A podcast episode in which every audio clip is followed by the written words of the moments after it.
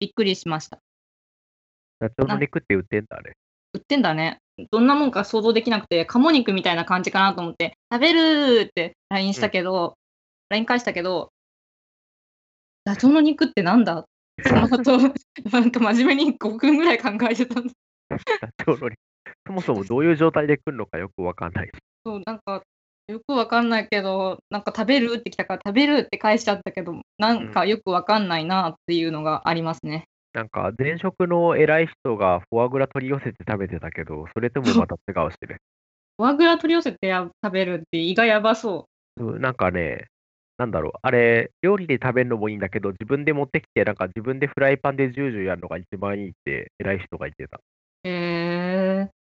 フォアグラって脂質のアイスクリームみたいなとこあるじゃないですか。あるある、めっちゃありますめっね。ちゃあります。あれを、あの、キロ単位で取り寄せるってなると、あの、胃が死にそうだなって思う。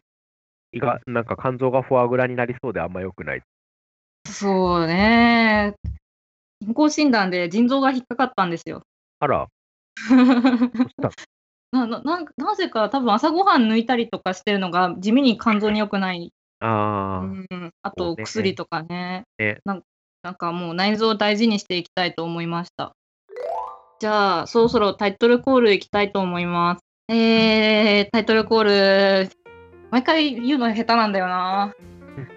えー、はい、始まりました。第6回人間が下手 FM。今回のパーソナリティは、カップラーメンのエビを2倍にしたものが食べたい、赤酢の的と、今ちょっとダチョウ食べてるから待って。了解。あの、ワイワイワイ系の遅い。お腹いっぱいになってきた YYYKN がお送りいたします。あー、なんとですね、今回、人間が下手 FM 初です。初のスペシャルゲストをお呼びしています。えーと、本日のスペシャルゲストをご紹介します。あ。はーい、こんにちは。最近、怪我の治りが遅くなってきました。金堂です。いやー、なんか、シビアだな。あー、うん。やっぱ30って重いね。30、あの、肝臓が悪くなってきたとか、腎臓が悪くなってきたとか、今25歳の私がさっき前撮りで喋ったけど、怪我の治りが遅いとか、地味なところで年齢が響いてくるの、辛い。とても辛い。もう辛い。いやー、赤酢の間と YYYKN と金堂ですけど、一面って感じがすごいですね。なんかこう、半年に1回ぐらいご飯とかフラッといつも食べに行ってる、そんなメンツですね。ですね。あれですね、あまたエンターテインメント麻婆豆腐行きたいですね。ああれはそう、いい店があってですね、新橋にですね、はい。そう中華料理のお店があるんですけど、そこでですね、麻婆豆腐を食べると、中辛辛口ぐらいまでは普通なんですけど、なんか月辛を頼むとですね、なんかあの、催涙スプレー、あの、痴漢とかに使ったり、特殊部隊とかが使うやつ、なんかあれみたいな煙が出てくる麻婆豆腐がですね、出てきて、まあ、あの、おかみさんはそれが出てくるとすぐに店の外に避難するんですけど、お店中が大変なことになるエンターテインメント麻婆豆腐をですね、食べに行きたいね、あれ。あれ、美味しかったけど、あの、登場した瞬間のアクティブがすごくて、うん。あの、しばらく息ができなくて、あの、死にましたね、あれは。いやー今回、初めて、この人間が下手 FM を聞く人が多いかと思うんで、一応コンセプトを再掲しておくと、人間が下手 FM は人間が下手なりになんとかやっていこうとする人のためのゆるふわウェブポッドキャストです。というコンセプトが一応あります。ゆるふわコンセプトでお送りしております。ポッドキャストって、金堂さん聞きます？えっ、と、2個ぐらい聞きました。最初の頃のと。うんうん。あ、えっ、と、あ、人間が下手 FM はそれで、も昔なんか英語とか、なんか勉強してた時に、いろんなニュースサイトのやつとか拾ってたんですけど、最近はあんまり聞いておらんでしたね。そうですよなんね。か、おすすめとかあります？おすすめは、なんかやっぱり、この人間が下手 FM の、FM の、今噛んだわ。人間が下手 FM の、このテンプレートをお借りしている、やっていき FM さんっていうのがあるんですけど、もう技術ポッドキャストの走りと言われるような存在で、おもう主にそこから影響を受けて人間が下手 FM やってるんですけど、ディレクターの伊藤っぽいどさんっていう人がものすごい喋りが上手くて、はい。非常になんかこう、やる気を加速させる FM を結構な頻度で更新してらして、そうそれをね、知って、私もポッドキャストやりたいって言って、YYYK の引っ込んで始めたものなんで、うん。やっていけ FM さんは絶対聞いてほしいなと思うので、次わ、かりました。今、登録して落としてます。やったー。やっぱね、昨今で配信って言ったら、ツイキャスか YouTube かと思うんですよ。はい。で、でも、私がツイキャスやると、自分の自撮り URL を延々と投下する外国人とか、うん延々と持論を流す尊王攘夷派の人とか、ある意味すごい人いっぱい来ちゃうんですよね。うん。うん。そうなんですよ。なんかあの、コメ欄の治安が、そう、コメ欄の治安が、そうなんですよ。あと、やっぱり、ポッドキャストって最高なのが編集ができる。ああ、ですね、ですね。編集ができる以上の利点はないと思うんですよ。そうね、なんだろう。いきなり喋ってコンテンツにしろって言われてもなーって。そう。なかなかね、普段からこう、バスケのピボットみたいに、ボールをもうボンボン持ってる人ってなかなかいないと思うので、うん編集ができるっていいよねっていうのを感じてるし、YYYKN さんはいつも私のなんかあのっていう口癖をカットしてくれてありがたい限りです。はいむちゃくちゃ細かくカットしてます実はめちゃくちゃ細かく、前回70、70回言ってましたからね。そう70回発言して70 7000円募金。前回の人間が下手 FM 聞いてみてください。回言うと100円ポッキー。あと YouTube も最近流行りですけど、はいあれ広告費っていうビジネスモデルが確立されすぎてしまってるんですよね。なんかこう、あまた言ったわあの豊かさっていうのは商業主義以外のところで成立するのではなかろうかというプッチ仮説を立ててみていてその点あの YouTube はちょっと違うなって思うところがあったりして映像とか画像がつくと喋り以外の期待値を持つ人ってどうしても出てきたじゃないですか。ああ、すごく、それはすごくわかりますね。そうね。なんで、その点、ポッドキャストって、リスナーと配信者の距離がちょうどよくて、インターネット商業主義に偏りすぎないメディア感が好きですね。なんか、面白いですよね。こう、昔は多分ラジオとかでこういうのがあって、なんか動画とか出てきて、実況とか出てきて、で、ここに戻ってきました、みたいな。そうですね。回り回って戻ってきた感じがありますね。僕も喋るのが壊滅的に下手なんで、なんかそういうのがあるのがいいなーっていう。そうですね。もう、今年が半分終わりかけておりますけれども、もう、7月になりますよ。夏、夏来ちゃいますね。マジ夏かが。来る、平成最後の夏が来る。うんそうそう、夏までにダイエットをしようかなと最近思い立ちまして、はいなん。か結構毎週、毎週というか毎日のようにいろんななんかジム行ったりとか、なんか新しいスポーツのやつ行はいっ。たりして、今週はですね、テコンドーとトランポリンに行ってきたんですよ。トランポリンとは？トランポリン。えっと、板橋にね、なんかあのトランポリンがあのボルダリングのジムみたいな感じでね、あの置いてあるススタジオがあって、で、誘われて行ってみたんですけど、トランポリンすごくって、あれめちゃめちゃ全身運動なんですよ。うん、でしょうね。ちゃんと、ちゃんと飛ぶ方向を制御してないと、前とか後ろに向かって飛んでっちゃうんで、飛ぶ方向制御。真上に飛ぶだけでも一苦労で、へえ翌日全身筋肉痛になったんですけど、なんかその横で、すごい小学生の男の子がバック中とかしてて、あなんだろう、育ちたみたいなのをすごい感じなるほどね。まあ、トランポリンって身体操的なところありますよね。なるほどね。その人すごいなって思って、なんだろう、スポーツとかって、なんかいろんな勝ち方があって、うん、こう頭を使って勝ったり、チームワークで勝ったり、いろいろあると思うんですけど、体操の人ってなんだろう、マジで身体能力だけでやっていってる感じがして、うん。やっぱりそのレベルがすごかったですね。へえガチ個人競技ですもんね。かつ、なんか戦術とかじゃなく、一人で見せきる競技。うん。ですね。いやー運動はさっぱりですけど、新体操とか、まあ、似たところで言うと、フィギュアスケートとかは好きでよく見てますね。アスリートすごいなーの気持ちになります。アスリートはすごい。人間がうまそう見るからに。うまそう。あ、そう。でもなんかいろいろ新しいことやっててすごいなって思います。うん、でもね、まあ、なかなか続かなくって、そう、はいそんなこと話そうかなとも思ってたんですけど、なんでしょう、秋っぽいんですよね。あらまわかりがある。いろいろ手を出して、だいたい1ヶ月ぐらいで8割の趣味がそこで淘汰されて、あ。あー、わかりみがある。で2割ぐらい残ったやつは半年ぐらい続くんですけど、それもまたなんかどこかに去って、でも半年続いたやつはなんか2年ぐらい経つとフラッと戻ってきたりして、最近だとポーカーとかまさにそれなんで、うんうん。でも全然なんか一つのこと一方ですごい続けてる人とかいて、うんすごいみたいな気持ちによくなりますね。何も極められないぞみたいな。極められる人ってすごいですね。うん。うん。なんか、ダチョウ食べてる音が聞こえるけど、YYYKN とかも割と私の中では極められる人種の中に入ってて、すごい自分のやりたいことを実直にやってるなって気がします。喋るタイミングだったんだけど咀嚼してて喋られる からもうちょっと喋っててうんあのさ、あの、ユナチのさ、出てくる率が低いんだけど。まあまあいいいいですよ。今回のメインは金堂さんですから。ダチョウの肉食べてる人はまあまあいいとして。大体の始めた趣味は1ヶ月以内に離脱しちゃう。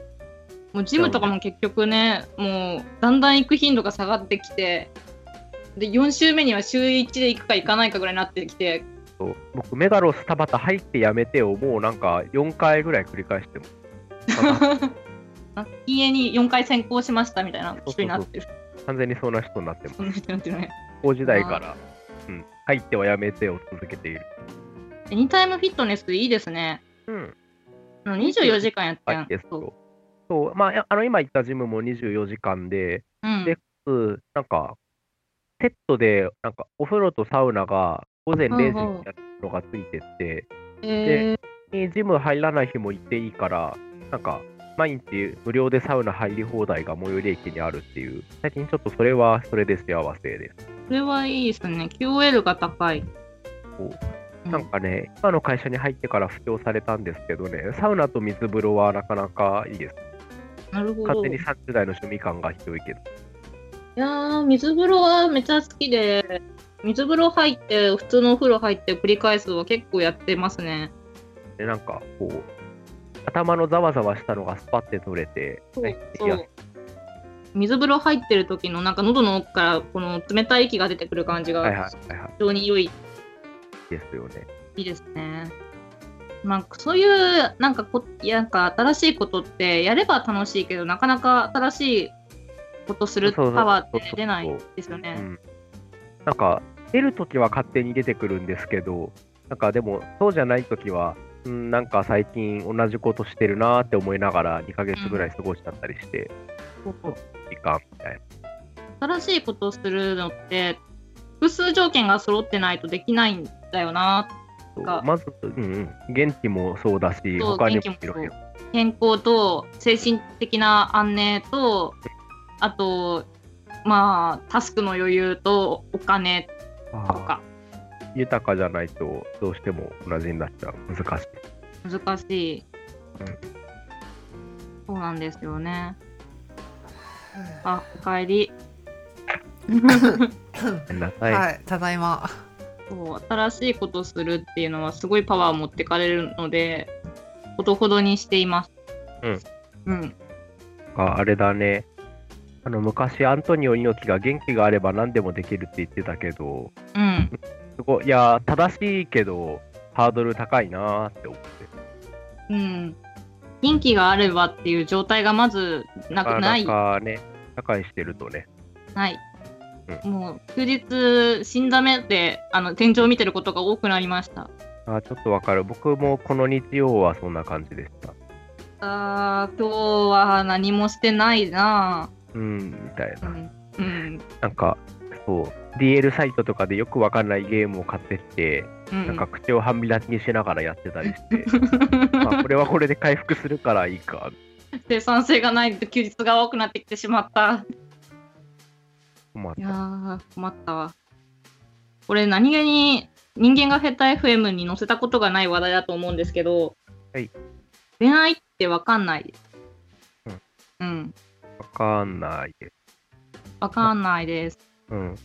なんかね、こう、自分なりに、なんか、わかんないなりに頑張って、なんだろう、自分としてはこれは、まあこれ幸せだなとかいいなっていうのは、ちょっと近づけたような気がするけど、じゃあそれでなんか恋愛が分かったかというと、よく分かんないみたいわかんないですね。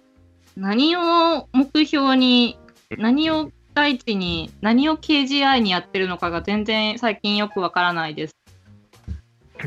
どうしたんですか？瞑想でも、瞑想でも始めたんです大丈夫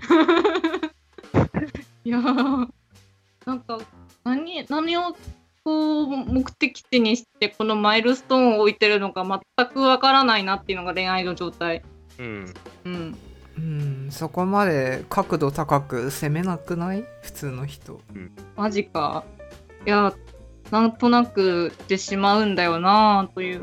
雰囲気でやっていると思うよ。雰囲気でいいのかな？あいつらは雰囲気で恋愛をやっている。雰囲気で恋愛をやっていける人類うん。定食定食 なんでもないです。あまあ言わんとしてることはわかるでさっきはあどうしようか。ーいやー私たちはなんかこうとにかく目的地をはっきりしないとあの最大のパフォーマンスを出せないので特にとにかく恋愛に関しては目的地と KGI と期待値ゴールを明確にやっていきたいなというのが最近の目標です。そうだね。相手もあるから難しいな。なんかダイエットとかだったら、こう、粛々自分でプランを立てて、せっせと走って飽きたら休んで、で、頑張るんだけど、なんかこう、相手がいると、ゴールの合意すらままならないみそうな。なんだよな。そうなんですよね。ゴールの合意を取るのがかなり難易度高いうんんですよ。そのくせリソース持ってくんですよ。ね、ね、ね。なんか勝手に違うゴールには走り出していく人とかいるからね。そうなんですよ。そのくせリソース持ってくのにゴールの目的地が定まらないから恋愛わかんないってなる。わかんないにゃんな。あーうまくなるかな。あんまりなる気がしないけど、うまくないなりに幸せになるといいな。自分も他の人もという気持ちです。そうですね。なんか、ああの手の行き届く範囲で、あの自分たちの好きな人が幸せになったらそれでええかなという感じで、ゆるふわっとやっていきたいです、本当は。僕もそのつもりです。いやー、あの、さすがに今回 YYYK のが喋らなすぎるので、えあのね、うん。二人いると十分だよなるほどね。僕いらないもんだって別に喋らなくてもさ 喋らなくてもなんかいい感じに取れ高が発生するかなるらさほどですね。ゲストっていう概念がさよならしたね、完全に。いや、それなしたな。ぼメインアクターになってきて。いや、なるほどな。やっぱ喋る人が2人いるとこうなるんだなっていうのが新たな化学反応として分かりました。喋るからさ喋る必要がなくなるんだよね間がなくなるからさいやー、さすがにあの存在を忘れかけるレベルで何も喋らんな。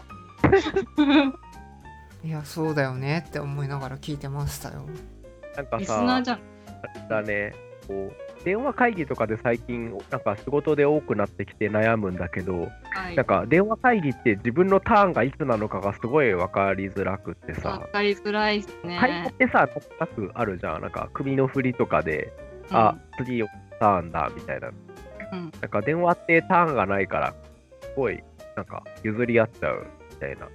あ21世紀にもなって、なんか変な間ができたり、同時に喋り出したりしたりしちゃうみたいな。あれなんかこう、どうにかならないですかねって、最近たまに思います。ちょっと不便。でもなんかそれって電話会議じゃなくてもリアルな会議でも結構あることで、あーうん、うん。なんか誰もね発言しないとか、確かに。あ喋れる人だけであの会議が進行しているとかありがちで、どこかだったかな、スマート HR さんだったか、どこの会社だったか忘れたんですけど、会話の発言権がも持つ人がボールを持つ、あー、なんか聞いたことある。そうアイテムを渡すぬいぐるみとか、なんかカードとか何でもいいんですけど、そういう今私が喋る権限を持ってますっていう人がボールを持って喋るっていう、分かりやすいアイテムを持って喋るっていうのが試みとして導入してるらしくてうん、その喋る人が移ったらそのアイテムを投げるみたいなはいはい。みたいな試みを導入してて非常にあの分かりやすくてええなという気持ちです。あ、そう。なんなんだろう、ちょっと一工夫、二工夫、もう少し進化すれば、すごいいい感じになる気がします。ね。うんいやー電話会議とかだとね難しいんですけどねそういうアイテムを持つっていうのも。そうそうそう。なんかどうにかならんかなーって、ボタンとかでなんかやりたいという曖昧な気持ちがちょっとあります。なるほど。もうでもなんか Slack とかが導入してきそうな気がしますね。ああ、しそうしそう。でそうそうなんかもはやこれテクノロジーの領域の話じゃなくてアイデア一発な気がしていて、うんなんかいいのがもうすぐ出そうな気はします。ましますね。 Slack の何がいいかってワンアクションでリアクションできるじゃないですか。絵文字機能。ああ、できリアク。ション機能。あれが非常に良い。あのリアクション機能を知ってから完全に Chatwork から Slack 派になってしまいました。あなんかね、僕ね、そう前なんか前職が Chatwork だったせいかね、若干こう Slack アレルギーみたいなのがあったんですけど、今の聞いてちょっと使おうかなって気持ちになりました。なんだろう。あの読み替え、えーと、仕事だとやっぱり僕読み替えしやすいやつが好きで、なるほど。なんかわーって上に遡ったり検索したり、それが散らばんないので Chatwork 好きだったんですよね。なるほどですね。で何喋ってるとか。うんうんうん。 Slack も Slack でなんか確かにそれは、スタンプ一発はいいです。スタンプ一発とか、あとピン止めするとかいう機能ありますね。はいはいはい。チャンネルに投稿ピン止めとか、重要な繰り返し読みたい周知内容とかピン止めして、後で読めるようにするみたいな。なんかで使おうかなって気持ち。いや、 Slack は ええですよ。 Chatwork より今だとなんか導入コスト低いんじゃないかな。ああ、そうね、 Chatwork 安くないですからね。安くはないですね、あれは。でも Chatwork はあの返信先が分かりやすいじゃないですか。はいはい、そうそうそう、そういうのとか、誰に話しかけてるのが明確になるとか、結構これ、メールとかチャ仕事で大事だと思ってて、うんいるじゃないですか、なんかよくわかんないけど、虚空に向かって話しかけて、落とした気になる人、あれ嫌いなんですよ。なるほどねなん。か問題提なんか問題提起だけするおじさんを許してしまうというか、あれを許すと。うん。なるほどね。いやー、その点、 Slack はなんかツイッターみたいに個人にリプライつけたり、チャンネルとか、今オンラインの人に話しかけるとかいう、あの、機能、メンション機能はあるけど、明確に話題に紐づけることが、まあ、スレッド機能以外ではないんですよね。だからなんかみんなでアイデアをワイワイ考えたりとかにはすごいいいなっていう気がするし、わかる。逆になんかタスクが10個あります、粛々振っていって進めますみたいなのだと、なんかチャットワークが嬉しいなっていう気持ちで、うんうん。なるここはほど特に。管理部門でお金とか契約書とか扱うので、うん当社が今のとこなろるほど。開発部門だと、とにかく速度の高さが求められるので、はいはい。もうひたすら Slack でワンアクションでリアクションして、もう次ととにかく次のタスク、次のタスクってどんどんさばいていくみたいなところはありますね。事前にもらったアジェンダで気になってるのがあって、はい、なんでしょう。社員が役目を果たさず筋も通さずわがままばかり的なブラック企業が言いそうなことを思ってしまい辛い。そう、なんか、辛い、あの、辛いんですよ。。辛いですすね。2月にですね、まあ、友達の独立に乗っかる形で、こう、ベンチャー企業で働き始めまして、はい。まあ、一応、この管理部長とか、その辺で、お金とか契約周りとか、あとその不動産とかの総務とか全部見る人になりましたと。はい。で、まあ、こう、いろんな仕事を粛々進めていかなきゃいけなくて、まあ、かつ、その、実際のコンテンツ、売るものを作る人たちも、まあ、ちょっと、まだいろいろうまくいかないところとかを入ってお手伝いしながら進めたり、まあなんか、ざっくりいろんな業務を追ってるんですけど、はい。こう、なんでしょうね。なんか、なかなかみんなが期待したようにカチッと仕事をしてくれるわけではないみたいうなん気持ちに人間だからななってて、別にに、それは、うん、俺も人間だからしょうがないと、なんだろう、それはなんか仕事がなんか進まない日とかもあるし、うん。いろいろあって、まあしょうがないかなとは思うんですけど、なんか、せめてこの連絡はしてくれないと全体が止まるじゃんとか、そういうのあるじゃないですか。ありますなそうそう。なんか、なんだろう、うまく言えないんですけど、あの、人はたまにへたったりとかするけど、こう、仕事と会社は粛々進んでいくわけで、そうね一応なんか、そのパーツ持っちゃったら、なんだろう、そこのパーツが止まっちゃうと止まっちゃうじゃないですか、全部。うん。で、なんだろう、あまさに赤ズロマとかは多分、一応そういう意識はありつつ、まあはい。、時々、ちょっと座り込んだりしながら進んでると思うんですけど、はい。実はそういうことをやってくれる人が少数派だということに、この半年、こう、気づいたというか、思い知らされたというか、少数派？えそうなの？そうなの？オーナーシップをね、持ってる人類がね、足りない。あのね、あの、ワイワイワイ系なのに、坂田ぶりの発言がそうなの？だから。そうマジかマジか。そうなんだ。マジでなんかね、僕なんだろう、世の中にはオーナーシップがある人類とない人類がいるんじゃねぐらいでね、なんか、人間不信になりかけた時期があったよ。それで。あまあでもそれはあるかもしんない自分で何かをしようとしない人間って割と多くいてそういう人間のために存在するあれこれを我々は摂取しないからあんまり気づいてないんだけどそういう人類のために開発されたいろんなものはあるはず。で、なんかあれなんですよ、僕、割とそういうので、まあ、なんだろう、まあ、全般には自分にも他人にも甘いつもりなんだけど、その辺は厳しいというか、期待しちゃってたようで、こうなんか、なんだろう、これぐらいは何も言わなくても、うまいことあれしてほしいし、うん逆になんか、言おうとすると、すごい説教臭くなっちゃって、自分が嫌だみたいな。うん。そんな嫌じゃないですか、30にもなって締め切りを守れみたいなこと言うの。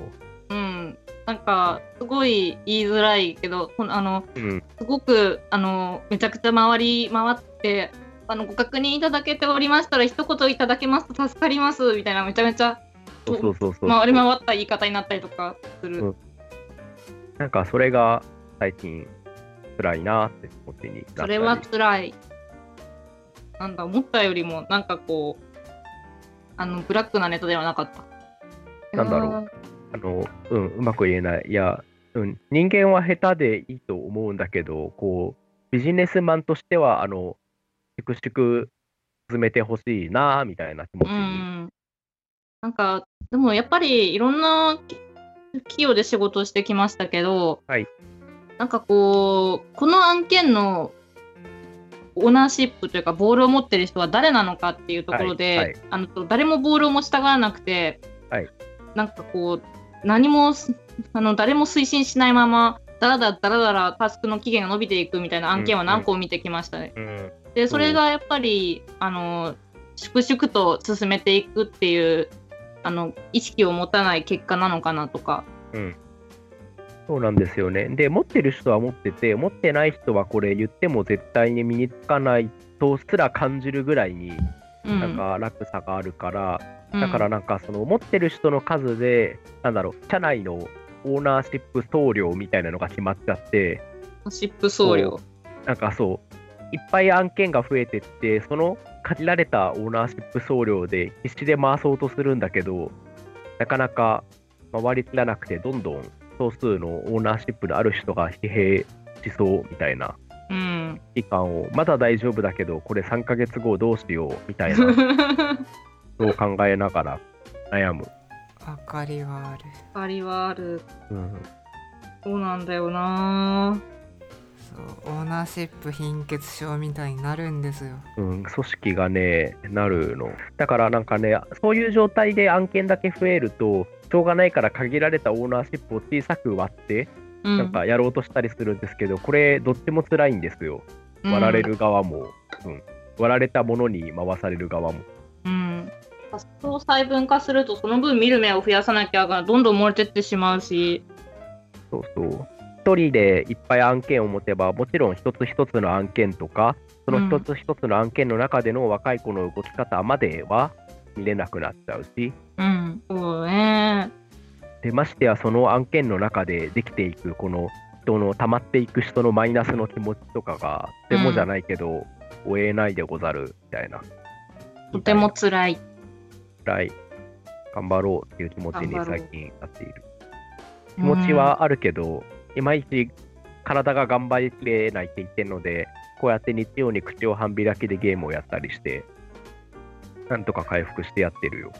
なるほどなー。いやー、でも、オーナーシップを持てる時期と持てない時期が最近自分に明確に出てきましたね。はい、はい。夏無理。夏、うんあ。夏はオーナーシップが不足する季節ですみ不たいな足。する季節です。うなぎを食べましょうみたいな、そういう。うなぎ食いてーそうなんですね。夏無理。あの、4日頑張ってす、あの、あの洗面器に汲んだ水をぶん投げるみたいな雑な、うん、雑な、あの、オーナーシップの持ち方をしています。大変。大変。ひたすら洗面器に水を汲んで、次のところにぶん投げて、また水を汲んでぶん投げてみたいな。そんな感じの雑な運用でしか夏は仕事ができない。冬は冬で寒くなりすぎると仕事ができないし、僕たちは大変だという。そう僕たち季節に生かされてるので、もう秋最高だよ。うん。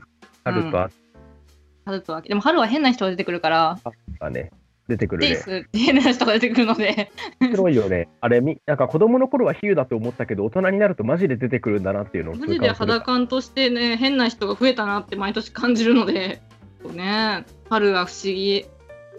今ね、やってみて思ったんだけどね、いや、はいやっぱり、なんだろう、この手のタスみたいなの、なんだろう、一緒に喋り慣れてるメンツと喋るの大事だなって思って、なるほど。ポッドキャストとかツイキャスとかで何が重要かって、うんあのパーソナリティやゲストなりがなんか楽しそうにキャッキャキャッキャしてるっていうあのキャッキャキャッキャ感が大事なんですよ。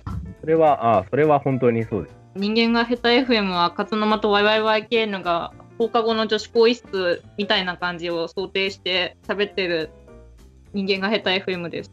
一気にキャピ感が出てる。今適当に言ったけど、うん放課後の女子更衣室いいなと思って。放課後って女子更衣室行くのかね、女子校の人って。俺男子校だから分かんないんだけど。放課後あの部活の前のはいはいはいはい女子更衣室とか、あの私女子大でなんかいたまに行ってたんですけどまあ、とにかくいろんな匂いがするわけですよ。うん。うん、そゆこうあらゆるこう可能性が溢れてる、う。うん。うん、制汗剤の匂いうん。香水の匂いまあなんか汗の匂いもうリップクリームの匂いなんいろんな匂いにまみれててこうキラキラした可能性にあふれてる女子更衣室うんを目指して人間が下手 FM やっていますっていうのを今思いついて言いました。いいな。うん、い実質そんなこと言いながら喋ってるのはカレーについてとかなんだけど カレーについてとか聖地巡礼についてとかしか喋ってないですけど、うん。うん、そういうなんか、テンション低めの女子更衣室があってもいいと思うんだ。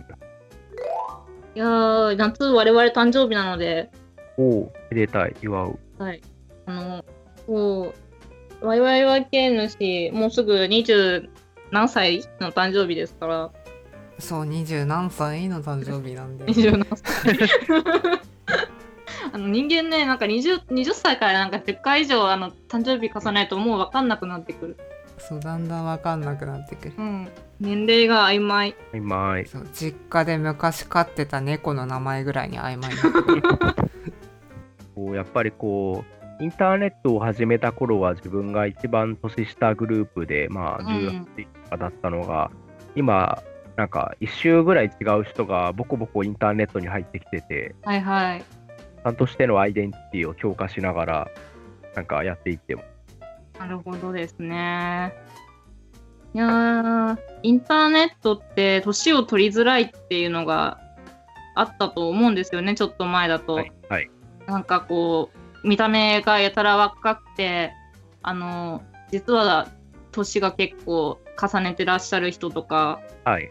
結構昔は見たと思うんですけど、はい最近見なくなりましたね。なんか順当におじさんがインターネットやってます。ね、順当なおじさんがインターネットやってます。うん。うん。そうですね。こうなんかみんなの妹みたいなポジションでやってましたけど、最近はもう全然下の人とか出てきて、全然そんなことなくなってきた。ね。ねびっくりしちゃう。びっくりしちゃう。あの、平成10年生まれとか聞くと、家電であん。うん 電子レンジみたいな。2000年生まれとかがいますからね、TL に普通に。2000年生まれって何？あの不動産みたいな。父さんみたいな いやー、2000年生まれはやばい。築、やばい。築18年やばい。やばい。人間の感覚として2000年生まれがまだインサートされてない。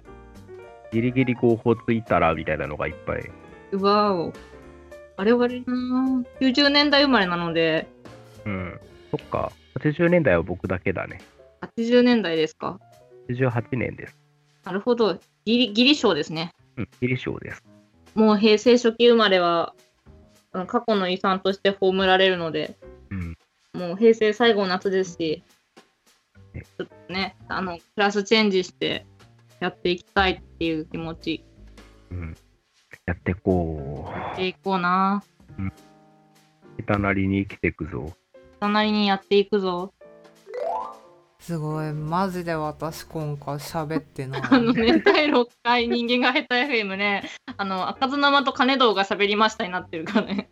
これ、いつもどうやって締めてたっけいうなって。えーっとねなんか毎度わからなくなっている。あのね、今回ね、YYYKN 喋らなすぎなんで、YYYKN が締めてもらえますか？え。今回のパーソナリティはほとんど喋らなくても世界は回る YYYKN とえっ、ー、と、好きなトレーニングマシンはヒップアダクション、赤ずの的。わけもわからないまま、いつものノリで喋り散らした金堂でお送りしました。はい、それでは人間、いってらっしゃい。いってらっしゃいいらっしゃい。はい、はいはい。はい。